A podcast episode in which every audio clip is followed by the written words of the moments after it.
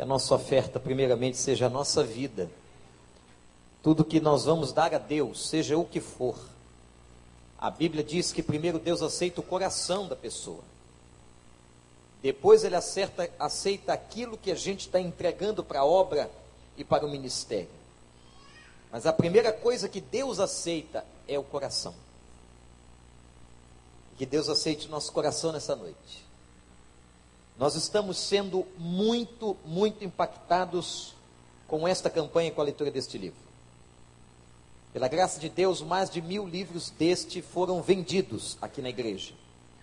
Eu estava dizendo ao grupo que eu estava ministrando hoje à tarde. Se pelo menos metade de todo este povo estiver lendo este livro e vivenciando essa experiência, vai ser uma bênção na vida das famílias e da igreja, porque este livro é maravilhoso. E nós estamos nesta semana no 18º dia da nossa campanha, um mês para viver.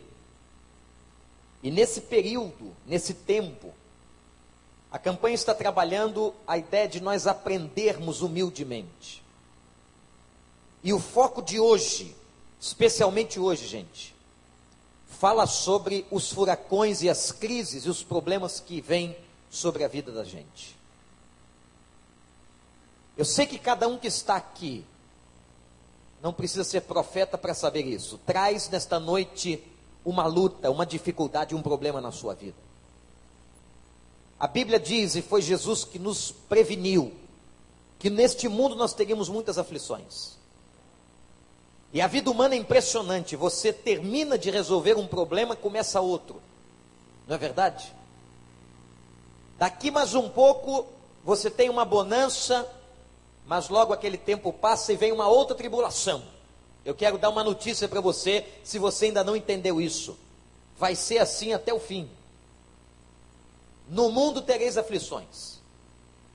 Então a luta faz parte da vida, e a vida é uma luta. A vida é uma luta contínua. E nós estamos lutando e vamos continuar lutando. Você está vencendo problemas hoje, no nome de Jesus, pela graça de Deus, aleluia. Mas amanhã outras coisas surgirão na sua vida. E se você investigar a vida dos grandes homens de Deus na palavra, de, das pessoas na Bíblia, você vai ver que a vida é assim mesmo. Talvez você imagine, ou somos tentados a pensar o seguinte: há ah, um homem como Moisés não tinha problemas, certamente tinha mais que você. Um homem como Paulo não tinha problemas, tinha muitos. Sofreu todo tipo de perseguição, de injúria, de tragédia na sua vida pessoal. Eu queria nesta noite começar, essa mensagem vai começar agora, quinta-feira, e só vai conseguir terminar, só vamos conseguir terminá-la domingo de manhã. Então, eu queria desde já convidar você a não perder a reflexão que faremos nesse texto. Tem um grupo aqui que, de mulheres que vai para o retiro, um grupo de homens. Talvez não dê para você assistir o complemento da mensagem lá nos retiros, que eles têm programação própria, mas o texto vai depois para a internet. Eu quero trazer a você o que estava acontecendo na vida de Davi, rei de Israel. Davi foi o segundo rei que Israel teve. Israel pediu tanto um rei. Os outros povos tinham reis, Israel não. De tanto pedirem, Deus lhe deu e permitiu. E o primeiro rei da história da monarquia de Israel foi Saul. O segundo rei foi Davi. E Davi tem uma das histórias mais impactantes da Bíblia uma das vidas mais impressionantes, e uma coisa que bastante me impressiona na história de Davi, são os muitos problemas que Davi teve. Davi teve muitos problemas, gente, dentro da casa dele, na família dele. Davi teve problemas graves com seus filhos. A história de Davi é uma história muito marcada por crises, por dificuldades muito grandes mas foi um rei abençoado. A Bíblia diz que Davi foi chamado homem segundo o coração de Deus. Mas este homem, segundo o coração de Deus, este homem especial, viveu crises tremendas, que quando nós olhamos, isto nos consola. Porque às vezes a gente pensa que só acontece com a gente, o problema só acontece com a gente, luta só a gente tem, dificuldade só a gente passa, e não é verdade. Maravilhoso olhar para a palavra de Deus e ser confortado por ela, sabendo que grandes homens e mulheres que viveram aos pés do Senhor, que tinham a vida no altar, que eram especiais no ministério, estas pessoas tiveram crises graves, passaram problemas complexos, viveram momentos difíceis, choraram muito e precisaram realmente estar diante de Deus e muitas vezes questionando a Deus o porquê e para que que nós estamos passando por tudo isso. É óbvio que eu não posso aqui trazer todos os episódios das crises de Davi, foram muitas. Algumas vocês conhecem com muita clareza. Mas, meus irmãos, há uma que é tão impactante, tão forte, que chamou a minha atenção e tem tudo a ver com o que nós estamos estudando e vivendo. Quando a, o autor fala de conflitos, de crises, e como é que Deus nos ensina na tribulação. Como é que na capacidade de Deus ele consegue transformar momento de caos na nossa vida em momento de vitória, um momento de tristeza em momento de alegria, momentos de desespero em momento de esperança. Só Deus pode fazer isso, louvado seja o seu nome. Mas faz. O problema é que quando nós estamos no centro, no olho do furacão, quando nós estamos no meio de um problema, nós não enxergamos mais nada, apenas as consequências e a crise que estamos vivendo. Enxergamos a dívida, enxergamos o conflito, enxergamos a raiva, enxergamos a ira, enxergamos a frustração, enxergamos tudo aquilo que está ao nosso redor. E somos tentados a pensar o seguinte: Deus nos deixou momento de luto, momento de tribulação, momento de tristeza. Por quê, Senhor? Para quê? Somos tentados a imaginar: Deus é bom, mas Ele não tem sido bom para comigo. Deus se esqueceu de mim. Deus não tem olhado para a minha causa. São muitos pensamentos, e alguns deles demoníacos, que chegam para nós para destruir a nossa fé, desmontar a nossa esperança tirar a gente da nossa meta, do nosso propósito de servir ao Senhor.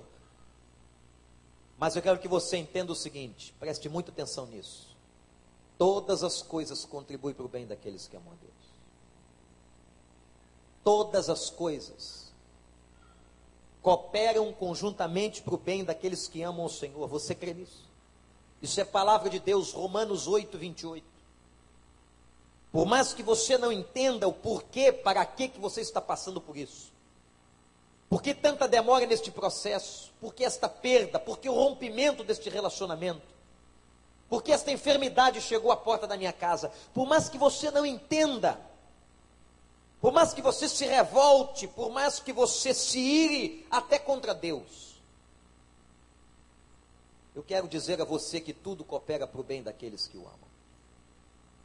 Filipiense escreveu um dos livros mais impactantes para a minha vida e para a vida de milhares de pessoas, decepcionado com Deus. Na nossa humanidade, às vezes, nós nos decepcionamos com Deus. A nossa fraqueza. Culpamos a Deus pelas coisas que acontecem. O Senhor não é poderoso. O Senhor não poderia ter evitado isso, porque não fez? jogamos sobre Deus a responsabilidade de tudo difícil e de tudo de ruim que acontece em nossas vidas. Até com Deus nós ficamos decepcionados. Mas graças a Deus que Ele é como aquele pai, aquele pai que vê o seu filho muito revoltado, indignado, dizendo para ele: O Senhor não me ama, o Senhor não me valoriza, o Senhor me despreza. E aquele pai, com muita ternura, muito carinho, muita paciência, muita benevolência, continua amando e dizendo ao filho: não é nada disso, eu amo você, eu quero você, eu estou do seu lado. Deus é assim. Por mais que a gente se revolte com Ele, Por mais que a gente se irrite, que não compreenda, que a gente se sinta frustrado, esperneie na presença dele, por mais que isso aconteça, o nosso Deus é o Deus da graça, da misericórdia, da longanimidade e que está dizendo para você e para mim: Eu amo você e eu estarei contigo todos os dias da tua vida. Mas o que foi que aconteceu na vida de Davi? De tão desagradável. Como é que Davi conseguiu em Deus e com Deus transformar aquele momento? Eu quero convidar você a abrir a Bíblia no segundo, segundo livro do profeta Samuel capítulo 15. Gente, uma das coisas, um dos problemas mais terríveis para o ser humano, eu não tenho nenhuma dúvida de dizer isso, de todos os problemas na vida, todos, falta de dinheiro, enfermidade, crise relacional, há uma questão que é forte demais não vou dizer que é a pior coisa, porque não é a pior coisa. Mas com certeza é uma das piores coisas que passamos na vida. Estou me referindo à traição. Ninguém gosta de ser traído. E não importa o nível da traição, é claro que quando você é traído por uma pessoa que você ama muito, a decepção é muito grande, é muito maior. Mas ser traído pelo marido, pela esposa, por um filho, por um amigo, é igualmente terrível. Ser traído por alguém que você investiu sua vida. Ser traído por alguém que você confiou tantos anos ser traído por uma pessoa que você acreditava, por uma pessoa a quem você abriu o coração, abriu sua vida, se entregou a ela. Como é difícil ser traído e talvez, eu vou arriscar dizer que talvez não haja neste santuário uma pessoa sequer que não tenha sido traída de alguma forma na vida. Porque de alguma forma na nossa história, na nossa vida, nós somos traídos. Por alguém, alguém que amávamos, que investíamos, que confiávamos. E o problema é que Davi foi traído pelo seu próprio filho dentro da sua própria casa. E aqui eu quero que você imagine isso, talvez não haja nada mais terrível. Por quê? Porque talvez a intimidade de um filho seja uma intimidade ainda maior do que a intimidade de um cônjuge. Aquele filho que você cuidou desde criança, que você investiu horas e noites de sono. Ouvi alguém dizer esses dias para mim, pastor, a maior dor que eu tenho no coração é a traição que meu filho fez comigo, ele não fala. Se eu pegar o telefone agora e ligar para o meu filho, ele não atenderá a minha ligação. Se encontrá-lo na rua, ele dirá para mim: Não te conheço. Isso é muito forte, gente. Ser traído por alguém que você gerou, que você cuidou, que você amou, que você investiu, isso é muito forte, isso é muito duro. E era este o problema de Davi agora em 2 Samuel 15. Era essa era a crise de Davi. E vocês vão ver o que aconteceu, porque Absalão já era um homem feito, um de seus filhos.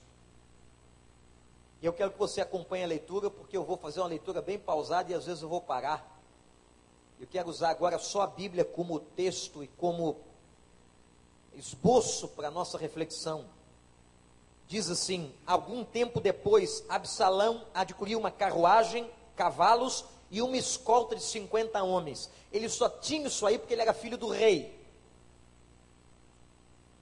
Ele só tinha isso porque ele era filho de Davi. Senão ele seria um homem qualquer trabalhando naquele tempo. Ele se levantava cedo e ficava junto ao caminho que levava à porta da cidade. Sempre que alguém trazia uma causa para ser decidida pelo rei, era comum naquela época, as pessoas vinham das cidades vizinhas levar ao rei uma causa. Olha o que Absalão fazia. Absalão chamava e perguntava de que cidade vinha aquela pessoa. A pessoa respondia que era uma das, das tribos de Israel. E Absalão dizia: a sua causa é válida, legítima, mas não há nenhum representante do rei para ouvi-lo. Ele queimava o reinado do pai. Ele queria passar para as pessoas que o reinado do pai era falho, que o pai não tinha conselheiros suficientes para atender aos súditos. Que o pai falhava, ele mesmo, filho de Davi, pregava para as pessoas sobre a falha ou as falhas do próprio pai. Vejam agora versículo de número 3, a sua causa é válida, legítima, mas não tem ninguém para ouvi-lo. Versículo 4. E Absalão ainda acrescentava: Quem me dera ser designado juiz nessa terra? Isto aqui configura absoluta, completa traição, rebelião, insurgência. Como se alguém chegasse para outro e dissesse assim: Ah, se eu fosse o rei. Ah, se eu estivesse neste lugar, se eu ocupasse esse posto, não faltariam juízes para julgar o povo. Ah, se eu tivesse neste trono. Ah, se eu tivesse este poder, se esse cetro estivesse nas minhas mãos. E ele fazia isso com todas as pessoas que estavam no caminho na porta da cidade. Ele queimava o reinado do pai, gente. Era o próprio filho fazendo isso. Quem me dera ser designado juiz nessa terra, todos os que tivessem uma causa ou uma questão legal viriam a mim e eu faria justiça. O que, ele está dizendo aqui? Que meu pai não faz justiça. O rei não se preocupa com as causas e não faz justiça. Se eu estivesse como juiz, eu faria justiça às causas de vocês. Imagine aquela pessoa chegando na porta da cidade com a sua necessidade, com a sua crise, ouvindo isso. Quem me dera. Versículo 5. E sempre que alguém se aproximava dele para prostrar-se em sinal de respeito, Absalão estendia a mão, abraçava e beijava a pessoa. A pessoa estava carente, com uma crise. Ele não estava abraçando ele não estava se curvando ali para abraçar aquela pessoa em crise, porque ele amava aquela pessoa. Ele estava tentando roubar o coração e a emoção dela. Ele estava tentando ganhá-la. Sabe quando alguém quer ganhar você para tirar de você algum proveito? Alguém que lisonjeia você, que agrada você, que compra você, que dá presentes a você, que faz alguma coisa para iludir você, mas no fundo, esta pessoa não está fazendo porque te ama, ela está fazendo porque ela tem um interesse. Era isso que Absalão estava fazendo. Ele estendia a mão, abraçava e beijava, verso 6. Absalão agia assim com todos os israelitas que vinham pedir que o rei lhe fizesse justiça. Assim ele foi conquistando a lealdade dos homens de Israel. Olha a estratégia política dele. Ao final de quatro anos, quatro anos, o cara passou fazendo isso na porta da cidade. A traição não começa da noite para o dia, nunca, nenhuma delas. 40. A traição não começa de uma hora para outra. A traição é uma ação maligna, embutida na carne humana, na fragilidade humana, em que o homem dá vazão a essa ação maligna. Toda traição é uma ação onde houve uma brecha satânica. E por tanto tempo, diz a palavra de Deus, ele fez isso. Por muitos anos ele se sentava e ficava na porta da cidade. E assim ele foi roubando a lealdade, o coração dos filhos de Israel. Verso 7. Ao fim de quatro anos, Absalão disse ao rei: Deixa-me ir a Hebron para cumprir um voto que fiz ao Senhor. Quando teu servo estava em Jesus, na Síria, fez este voto: Se o Senhor me permitir voltar a Jerusalém, eu prestarei culto a ele em Hebron. Vá em paz, disse o rei. E ele foi para Hebron. Vejam aqui que ele usa da capa da religião a capa de uma falsa piedade, de um, de um movimento hipócrita, farisaico, fazendo-se de crente, fazendo-se de piedoso para enganar o próprio pai. Me deixa ir até Hebron, porque eu fiz um voto a Deus. E o rei, então, seu pai, consente, e ele foi para Hebron, verso 10 Absalão enviou secretamente mensageiros a todas as tribos de Israel, dizendo: Assim que vocês ouvirem o som das trombetas, digam: Absalão é rei em Hebron. Ele, na sua conspiração, ele tinha um lugar, ele tinha uma cidade onde começaria todo o movimento de rebelião e de levante contra o rei de Israel, o seu próprio pai. Quando vocês escutarem a trombeta, gritem. Gritem. Existe um rei, e o rei agora é Absalão. Absalão levou 200 homens de Jerusalém, versículo 11.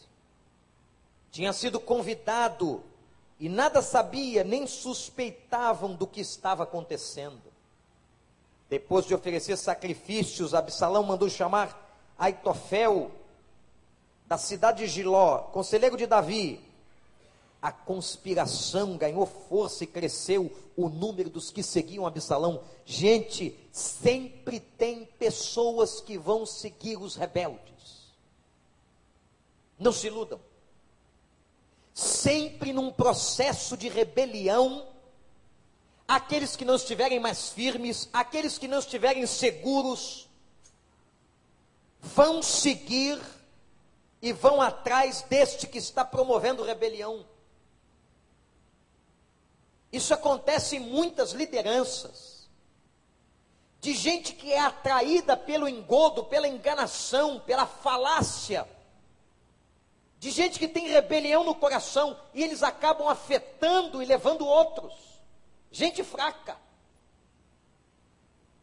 Que acaba abandonando o reino. E diz aqui o texto que o número dos que seguiam Absalão crescia. A conspiração tomou força e o verso 13 começa a narrar um dos episódios mais tristes na Bíblia e um dos episódios mais tristes na vida de uma família. O mensageiro chegou para o rei Davi e disse: Os israelitas agora estão com Absalão. Em vista disso, Davi disse aos conselheiros que estavam com ele em Jerusalém: Vamos fugir. Caso contrário, não escaparemos de Absalão. Se não permitirmos imediatamente, se não partirmos imediatamente, ele nos alcançará, causará a nossa ruína e matará o povo à espada. Vejam o que está no coração. Como é que Davi consegue dizer isso sobre o filho? Porque ele conhecia o coração daquele filho sabia do que Absalão era capaz. Os conselheiros do rei lhe responderam: Teus servos estão dispostos a fazer tudo o que o rei, nosso senhor, decidir. O rei partiu, seguido por todos os da sua família, deixou, porém, dez concubinas para tomarem conta do palácio. Este era um problema na vida de Davi, era um dos seus pecados. Nesse tempo, Israel caiu numa poligamia que nunca foi aprovada por Deus. E Davi tinha muitas mulheres. E um dos seus filhos, que foi um homem sábio, mas tinha essa mesma fraqueza, e chegou a ter mil mulheres no seu palácio, que foi Salomão, o seu sucessor. Deus nunca aprovou isto aqui, mas esta era uma pedra, era um pecado na vida de Davi. Verso 17 diz que o rei partiu com todo o povo, pararam na última casa da cidade, todos os seus soldados marcharam passando por ele, todos os queretitas e peletitas, os 600 Teus que o acompanhavam desde Gate. O rei disse então a Itai de Gate: Por que você está indo conosco? Volte e fique com o novo, com o novo, com o novo rei. Você é estrangeiro, por que, que não fica com Absalão? Exilado. Verso 20. Faz pouco tempo que você chegou. Como eu poderia fazê-lo acompanhar-me? Volte e leve consigo seus irmãos. Que o Senhor o trate com bondade e fidelidade. E Tai, contudo, respondeu o rei: Eu juro pelo nome do Senhor, e por tua vida, que onde quer que o rei, meu senhor, esteja, ali estará o seu servo para viver ou para morrer. Ainda tinha gente fiel. Então Davi disse a Itai: Está bem, pode ir adiante. E Itai o Geteu marchou com todos os seus soldados, com as famílias que estavam com ele, e todo o povo do lugar chorava em alta voz. Vejam a tristeza, gente. Vejam o que uma rebelião causou naquele povo. A lamúria, a tristeza, a dor. Chorava em alta voz enquanto o exército passava. O rei atravessou o vale de Cedron e todo o povo foi com ele em direção ao deserto. Para onde Davi foi? Sublinha esta palavra. Ele sai do palácio de Jerusalém, na cidade de Davi, ele vai para o deserto. O homem deixa o palácio e vai para o deserto. Isso é terrível. Deixa o conforto do palácio e vai para o deserto. Deixa uma bênção de ser rei e vai para o deserto como indigente. A sequidão do deserto. Que dor Davi devia estar sentindo, gente. Vocês perceberam aqui as perdas deste homem? Este homem perdeu autoridade. Este homem perdeu pessoas, este homem perdeu parte do seu exército, este homem perdeu seu filho, este homem perdeu sua dignidade, este homem agora perde tudo que tem, ele vai para o deserto. Que terrível, que momento de catástrofe na vida de Davi. Verso 24: Zadok também estava lá e com ele todos os levitas que carregavam a arca da aliança de Deus. Abiatar também estava lá.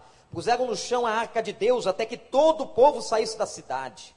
Todo o povo saísse da cidade. Vejam o tamanho da rebelião que Absalão fez. Verso 25. Então o rei disse a Zadok: Leve a arca de Deus de volta para a cidade. Se o Senhor mostrar benevolência a mim, ele me trará de volta e me deixará ver a arca e o lugar onde ela está onde ela deve permanecer. Mas se ele disser que já não sou do seu agrado, aqui estou. Faça ele comigo a sua vontade. Interessante a resiliência de Davi.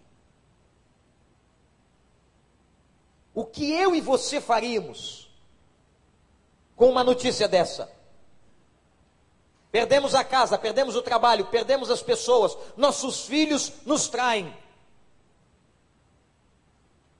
Talvez eu ficasse revoltado com Deus, indignado. Por que, Senhor, que o Senhor permitiu? Eu não aceito. Eu não compreendo. E a palavra do homem de Deus, passando problema sim, mas resiliente, resignado foi a seguinte: faça comigo aquilo que for a tua vontade, louvado seja o nome do Senhor.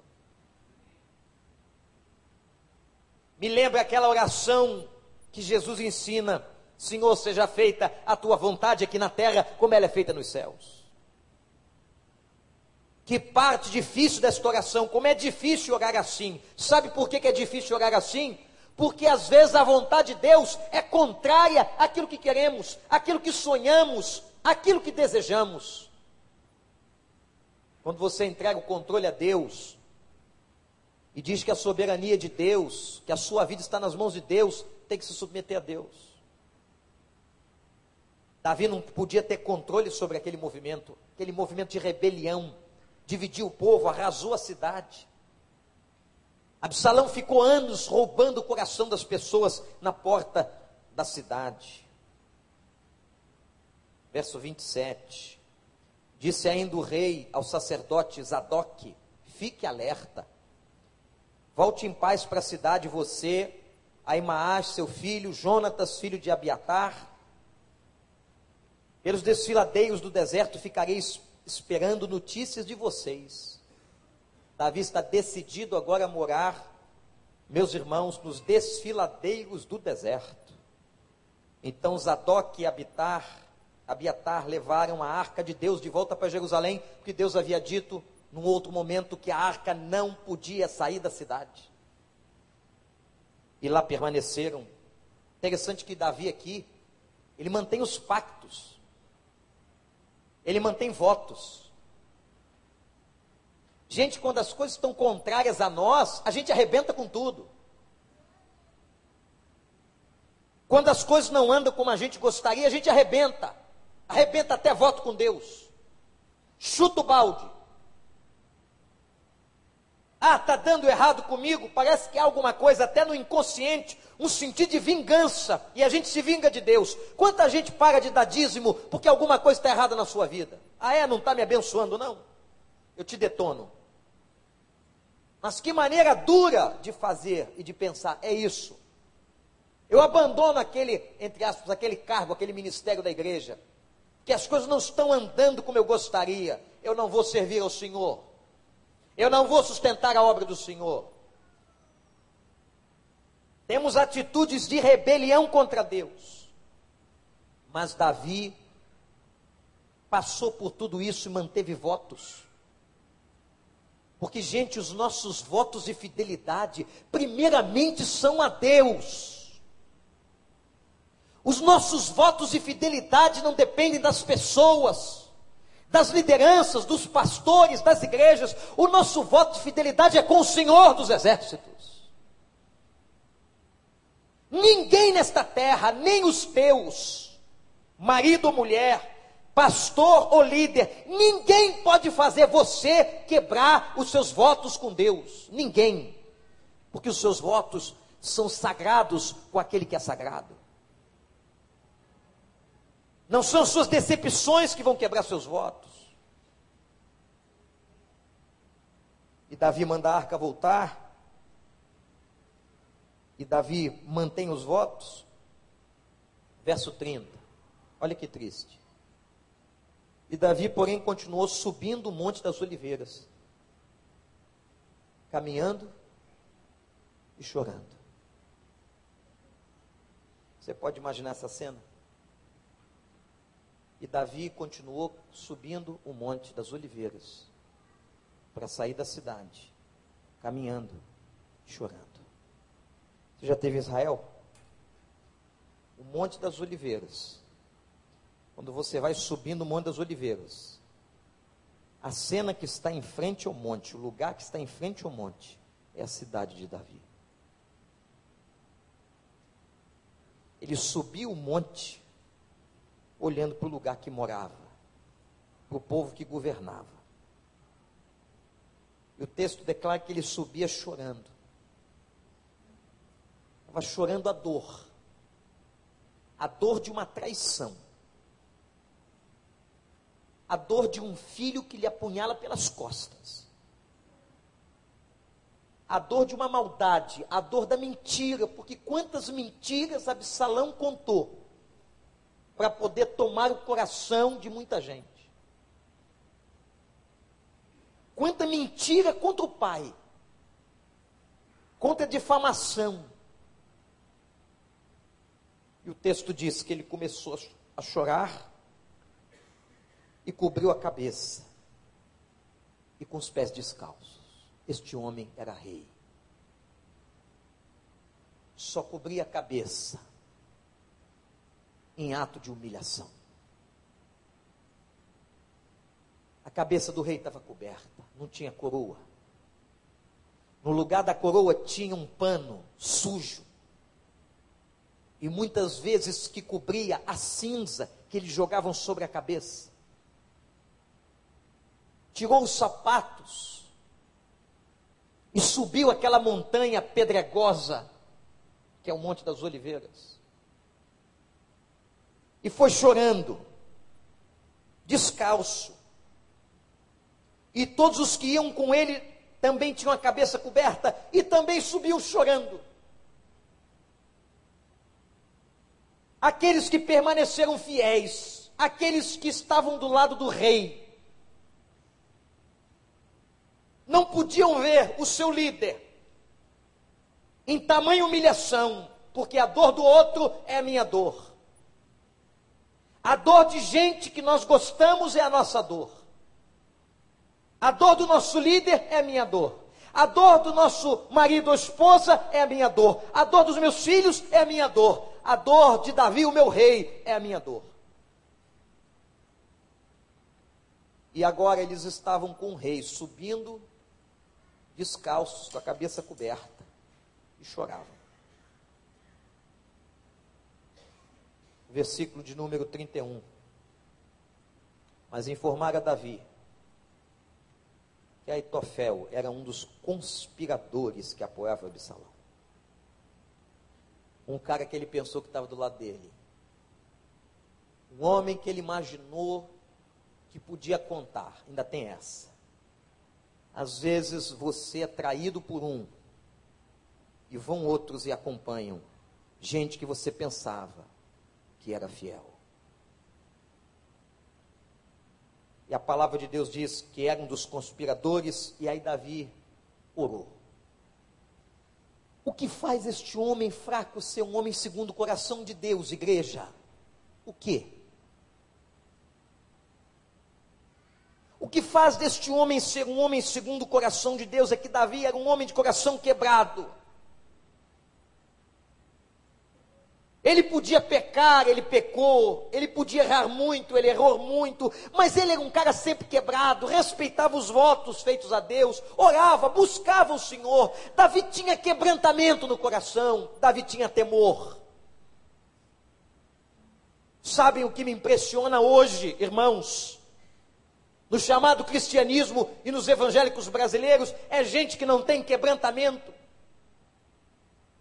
Gente que não derrama uma lágrima por causa do pecado, que faz o que for de errado e não se quebranta, não se humilha na presença de Deus. A grande virtude do coração deste homem, deste rei, é que ele era um homem quebrantado. E subindo o monte, recebendo uma nova notícia triste de um amigo que o trai, ele agora ora e diz: Senhor, transforma em loucura os conselhos de Aitofel. Interrompe, Senhor. Eu não estou aguentando. Interrompe, Senhor. Uma coisa interessante na vida de Davi, que ele não se preocupou em se vingar daqueles que o maltratavam. Ele entregava tudo a Deus. Aliás, ele já tinha sido treinado pelo Espírito Santo, porque quando Saul tentou matá-lo, o seu antecessor do trono, que a Bíblia diz que quando Saul percebeu que o povo amava Davi, que Davi estava cheio do Espírito de Deus, que Davi derrotou Golias, que Davi estava sendo preparado pelo Senhor para ir para o trono, Saul teve inveja, E Saul tentou matá-lo, inclusive atirando lanças nele. Mas houve um dia que a coisa se inverteu. A coisa se inverteu e houve uma oportunidade que Davi teve de matar Saul. E naquele momento em que ele vai ter a oportunidade de matar a Saul, talvez você dissesse assim: Saul merecia, Saul perseguiu o cara, Saul foi mal, Saul tentou matá-lo. Naquele momento, Davi abaixou a lança e disse: Quem sou eu? Eu não levantarei a mão contra alguém que Deus ungiu. Eu não levantarei a mão contra alguém que Deus ungiu. Guarda isso. Muito cuidado quando você se arrisca a levantar a mão contra alguém que é ungido de Deus. Esta não é uma referência só a pastores. O que Davi fazia com seus inimigos? Entregava ao Altíssimo. Senhor, cuida daquele homem, interrompe. Davi nunca quis se vingar com as próprias mãos, porque há um texto da palavra, eu não sei se você conhece, que diz assim: a vingança pertence a Deus. Se alguém te fez mal, se alguém te traiu, se alguém te machucou, ora. Diz, Pai, aqui está o meu sangramento. E eu quero dizer uma coisa para você: Deus vai te honrar. Seja fiel, não retribua as lanças, não faça a mesma coisa que aqueles que estão te traindo fizeram. Não pague na mesma moeda. Mas siga a palavra do Senhor. E Deus vai honrar a sua vida. Mas, pastor, eu tenho tudo, eu posso prejudicá-lo. Eu estou com vontade de me vingar. Eu estou com ira no coração, eu estou com raiva. É legítimo, mas não é correto. Nem tudo que é legítimo é correto. Nem tudo que é legítimo é sábio. Pode ser legal, mas pode ser imoral. Não ouse, não queira se vingar com a mesma moeda daqueles que te machucaram. Entrega a Deus. E horrenda coisa é cair na mão de um Deus vivo. Aqueles que brincam com Deus verso 32. Quando Davi chegou ao alto do monte, no lugar onde o povo costumava adorar a Deus, veio o seu encontro o arquita Uzai, com a roupa rasgada, com terra sobre a cabeça.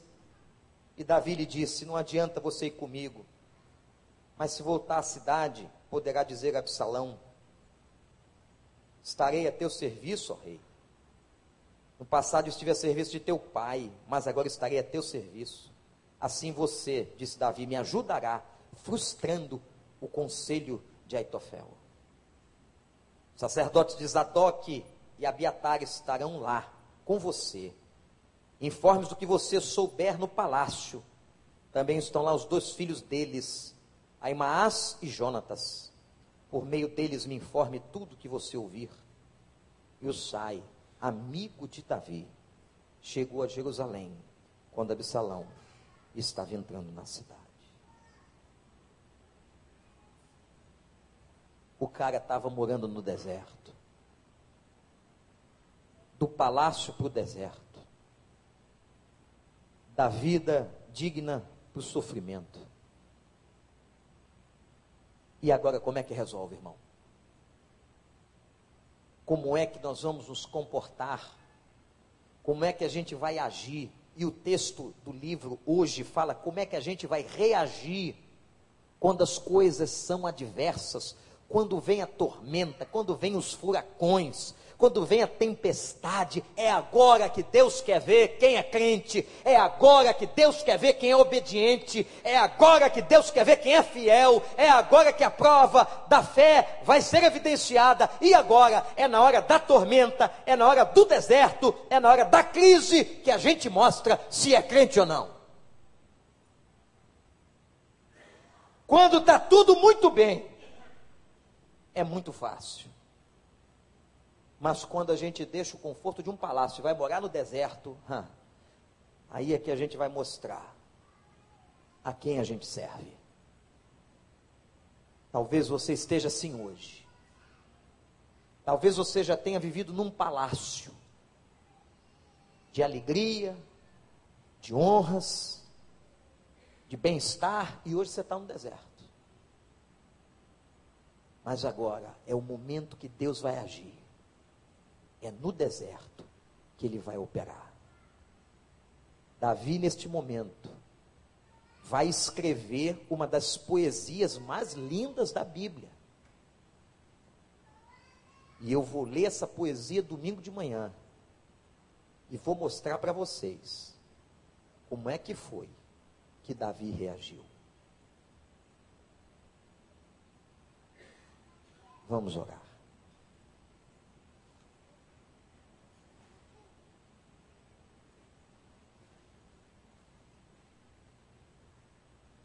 E é que você agora, diante do Senhor,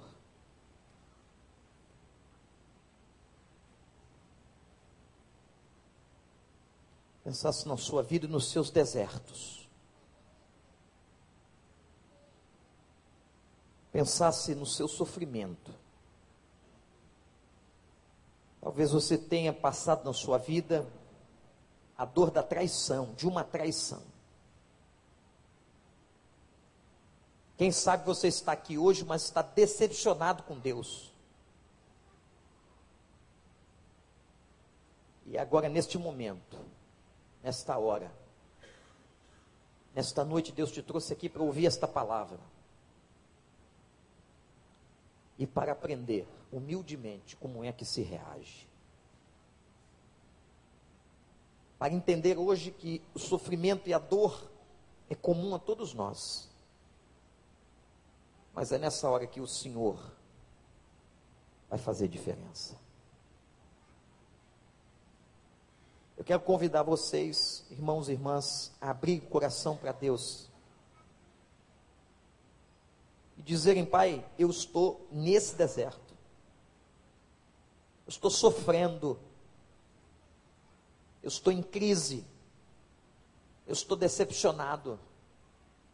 Eu preciso que o Senhor me ajude a entender como e de que maneira eu vou reagir.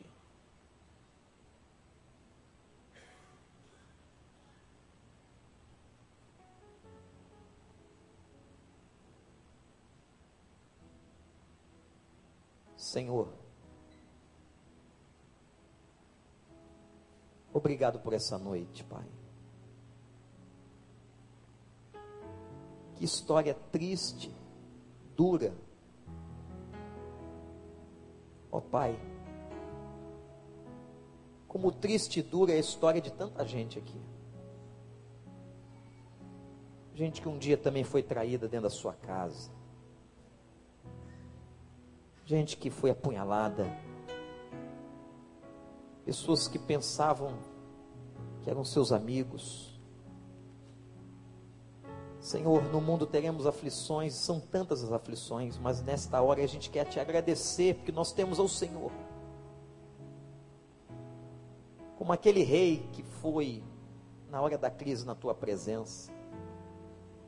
Nós queremos ir à tua presença agora e dizer ao Senhor: abrir o coração para contar. E ó Pai, transforma esses desertos. Vem operar nesses desertos. Vem ensinar nesses desertos. Vem dar graça a nós nesses desertos. Nós precisamos do Senhor. Só o Senhor é Deus. E só o Senhor pode nos restaurar diante da dor. Pai, eu te suplico em nome de Jesus, que nenhum dos meus irmãos aqui hoje, irmãs, aqueles que estão na internet, em qualquer lugar do mundo, nenhum deles perca a sua fidelidade. Que nesta hora se agarrem a Ti, e não desanimem. Não deixem a fé escoar pelos dedos. Mas, ó Deus, ajude-os a que sejam fiéis. Em nome de Jesus, Pai. Amém.